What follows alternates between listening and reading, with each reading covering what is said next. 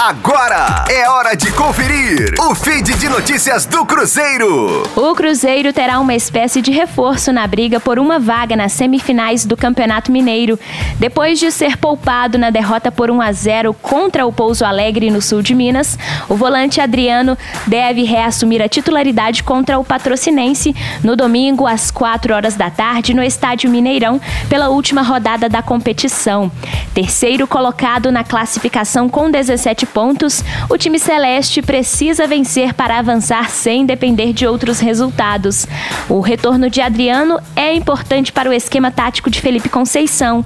O técnico sempre pede a defensores e meio-campistas que busquem passes verticais para explorar velocidade e infiltração dos atacantes de beirada. O jovem de 21 anos vem cumprindo essas orientações em razão do histórico de armador na base do Resende do Rio de Janeiro, onde atuava antes de ser contratado pelo Cruzeiro em agosto de 2018. Rosane Meirelles com as informações do Cruzeiro na Rádio 5 Estrelas. Fique aí! Daqui a pouco tem mais notícias do Cruzeiro. Aqui, Rádio 5 Estrelas.